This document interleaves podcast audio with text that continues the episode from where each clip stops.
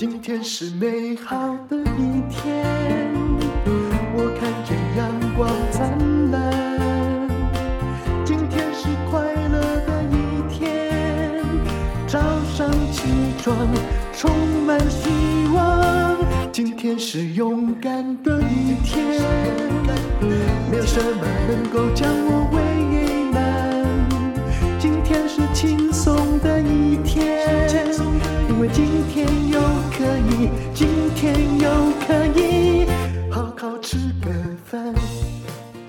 欢迎收听人生实用商学院。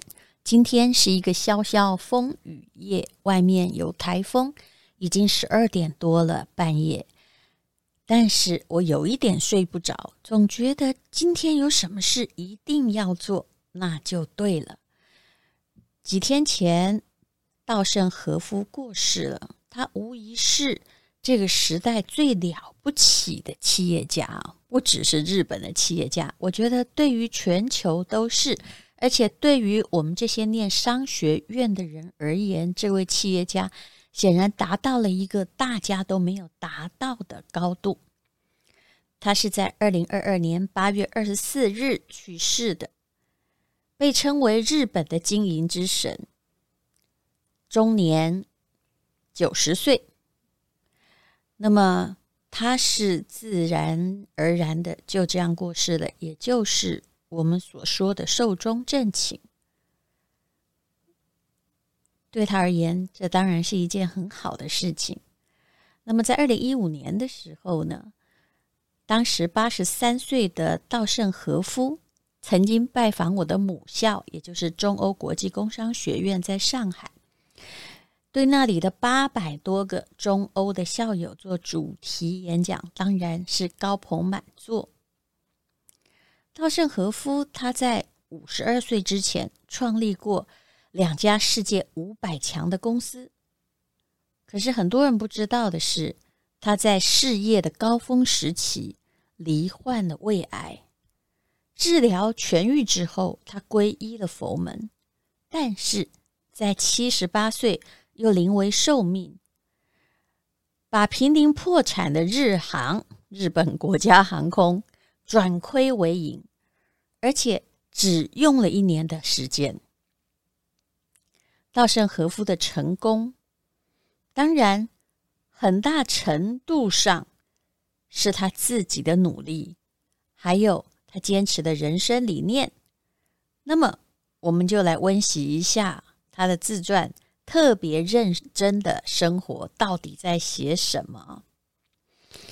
稻盛和夫的自传是这样写的，他说呢：“回顾我的人生，从创造京瓷以来，为了打造一个让员工们能够安心工作的优秀企业，我不知疲惫，拼命工作。”企业成长得很快，现在京瓷的销售额已经超过了一万亿日元。各位，不是一亿，也不是一万，它是一万亿。那 KDDI 也就是日本第二大的移动就电信的运营商，它的销售额也已经超过了三万亿日元。稻盛和夫说：“众多的员工不只获得了物质的保障，而且每天都对未来寄托着梦想，勤奋的在工作。然而，把企业做大做强，就是我的人生终极目标吗？当我再次扪心自问的时候，我觉得结论是否定的。如果有人问我人生的目的是什么？”我会毫不犹豫的回答。在这里，我先暂停一下。你觉得稻盛和夫会讲什么呢？其实，我觉得他这个答案真叫人震撼呢。他说：“我会毫不犹豫的回答，磨练自己的灵魂。不管累积了多少财富、地位、名誉，都不可能带往那个世界。当死亡来临的时候。”可以带走的东西只有一样，那就是灵魂。七十四岁的时候，我认为死亡并不意味着终结。把这一辈子创造的所有东西，统统舍弃，只带着自己的灵魂出发，开始一段新的旅程。如果是这样，那么带着比出生时略为美好、略为高贵的灵魂死去，这就是人生的目的。我们所遭遇的各种磨难，都是对于我们灵魂的磨练。有时候我们会脱离正道，这时就要认真反省，继续努力向前。正是在这个不懈努力的过程中，才体现了我们人生的目的。有人或许认为人生苦难多于欢乐，为什么偏偏自己会遭遇这么多的磨难呢？很多人甚至会产生怨恨的情绪。可是，正是这种时候，应该要具备这样的观念：苦难是上苍赐给我们灵魂磨练的机会。人生的道路该怎么走啊？我的思考是，在漫长的人生路程中，有峰有谷，崎岖坎坷，我们应该一步一脚印的，踏踏实实的向前走，而且。在这个过程中磨练灵魂，提升心智。我们要把人生看成磨练灵魂的修道场，不断的努力再努力，这样作为人生的旅人，我们才能真正的感受到生活的意义，才能度过一个丰富多彩、硕果累累的人生。我非常喜欢稻盛和夫这个演讲。那么接下来呢，我们来分享他的人生智慧。当然，他的很多书写的都是他怎么样去重整公司的过程，或者是他对于公司、对于商业管理的看法。那么，我们就一起来看。当然，里面有许多的跟公司无关的人生智慧。以下呢，就是重要的几条。这是中欧工商学院。后来呢，他们的老师为大家整理的有关于领导者的智慧：一、经营者自己必须率先当典范，拼命工作，认真经营，精益求精，持之以恒，在这个提高心性的过程中，就能够拓展经营。首先要磨练自己的心智，形成优秀的人格。这句话说出去，我相信很多人都惭愧了。如果企业是一个小王国的话，那么企业家必须是那一个很努力的，而且很认真的，道德水准也很高的国王。大家真不要做梦了，就算你开一家小咖啡厅，也没有优雅的在等人喝咖啡的老板娘这件事情。我常常听到很多朋友。他们创业有了小小的成功，就说：“哎呀，我现在要去享受人生，要交给下一代了。”我相信这并不是稻盛和夫的概念。其实，没有真正能够交棒的企业，尤其是如果你看看企业的统计的话，第二代接班，通常股票如果是上市公司的话，大概有百分之四十都会掉下来，而且有人算过。如果是第三代接班，成功率也就是超越他的第一代的几率，几乎只有百分之五。当然，有百分之五也真的很不错了，表示这个第三代啊，至少不是富不过三代。哦，不对，应该说没有人调查第四代。如果到了第四代的话，嗯，真正成功率可能很低。为什么呢？其实这就是生于忧患，死于安乐，而且是第一代呢，是充满了历练，充满了忧患。可是后来的第二代或者是第三代，常常都是在太安逸的过程中长大，这是没有办法的。环境训练了我们的人格，磨练我们的灵魂。好，第二条有关于领导者，稻盛和夫说。如果你真的想把公司搞好，让员工自豪，让员工感觉到工作的喜悦，那么你还是要倾注全部的心血，而且做出自我的牺牲，一直在为员工的幸福和公司的发展着想。如果你没有这样的奉献精神，就不要当经营者。这句话真的骂得很好啊！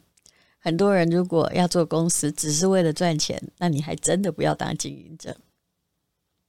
第三条，员工们对自己的工作有没有自豪感，可以说取决于经营者对于这项工作有没有正确的认识，取决于经营者自己有没有崇高的理想。这点我相信每一个人都要检讨。刚刚讲到的，你不可以只有赚钱，当然公司是一定要赚钱。稻盛和夫所带领的公司也都赚了很多钱。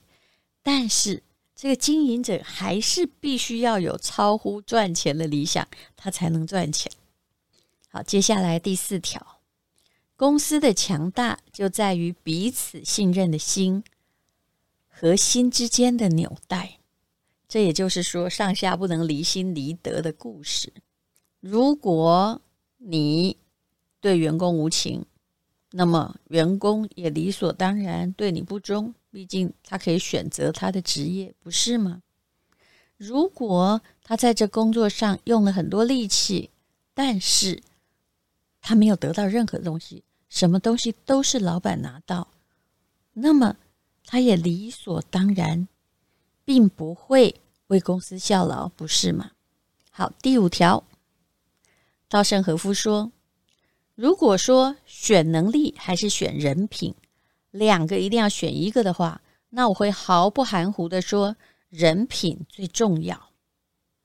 接下来第六条，从长远的眼光来看，比起那些半吊子的所谓优秀人才，导致头脑略微迟钝但拼命工作的人，可以成就伟大的工作。这点我也是赞成的。其实任何工作。都必须要用力，而这个用力啊，有时候太投机取巧，太依靠小聪明，其实是没有办法的。接下来我们看第七条，能力这个东西，由于驾驭它的人人格不同，可以往好的方向发展，也可以往坏的方向发展，所以人格比能力更重要。因而。他其实也是儒家的精神的奉行者，相信一个人品德最重要，然后才是能力。当然，因为如果你的能力很好，你的品德不好，你总是会把你的能力放在一些会让整个事情所有的人福利变坏的地方。好，接下来我们来看。稻盛和夫在讲公司的领导者的第八条，他说呢，有韧性、肯努力的人，通过长时期的工作，在磨练了人格的同时，也提升了能力。到了后来，人生就会绽放出很大朵的鲜花。我想，所谓人生是这样的吧。接下来他讲的。其实还更加困难，因为他说，一个领导者如果想把公司搞好，想提高企业的利润，就必须要做到让客户、交易商、股东和企业周围的人都满意和高兴。你会觉得这是怎么样？怎么样讨好所有的人呢？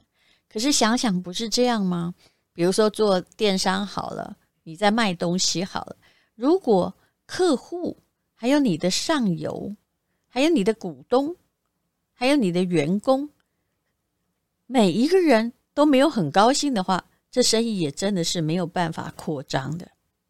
好，接下来是，如果你想成功、想获利，你必须具有一颗为他人尽力的美好心灵。对于认真正直的人，上苍一定会眷顾。如果你想度过一个美好的人生，那么你的心中一定要充满美好的思想，一定要认真的工作和生活。好，这就是稻盛和夫在讲领导者，无论如何，我们也是自己的家庭领导者或自己的领导者吧。再来想想，我们到底有没有做到这些？有空的话，我再来讲稻盛和夫关于工作，还有关于人生，他还有什么样的名言？勇敢的一天，没有什么能够让我为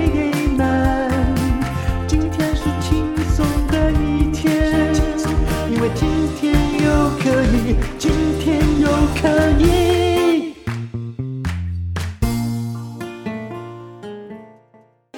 这是广告，是我跟陈崇明老师存股养你一辈子的广告。顺便我来说说现在的股市状况。根据财务金融学，人类总是很奇怪的，都是在股市看起来红彤彤的时候，大家都说很棒的时候才抢进，然后希望赚一波杀出。可是最近这段时期看起来状况很不对。华为的任正非说，企业家的寒气已经到了，已经在传播了。而美国的鲍尔又重申，美国还会再度升息来抑制通货膨胀。所以你会看到美股又应声跌了一千点。可是这对于想要存股而不是急于套利的人而言，我想最好的时间点已经浮现了。所谓时间点，应该说最好的开始的时期，因为你并不是要在抢短线的，不怕年纪大，不怕薪水低，不怕没有早开始，最怕你永远没有开始。每一次的经济上的灾难，甚至是疫情，很多人都以为是财富重分配，不是的，它是。穷的人越穷，富的人越富。所以你现在要开始万无一失的长期存股获利法，存对了，一辈子就对了。从有历史以来，唯一有效的叫做长期的准备，然后再来获利，这样你才会有真正的养老金。请加入。存股养你一辈子的课程，那目前还是早早鸟的计划，也就是学费最便宜的时候。我自己每一次听陈崇明老师讲，尤其是这次的手把手教学，我更感觉离计划越来越具体了。那我也跟大家说过，我之所以有一个书房，看起来蛮漂亮的书房，所有的贷款利息都是存股在支付。这是一个长期的计划，请看资讯栏的连结。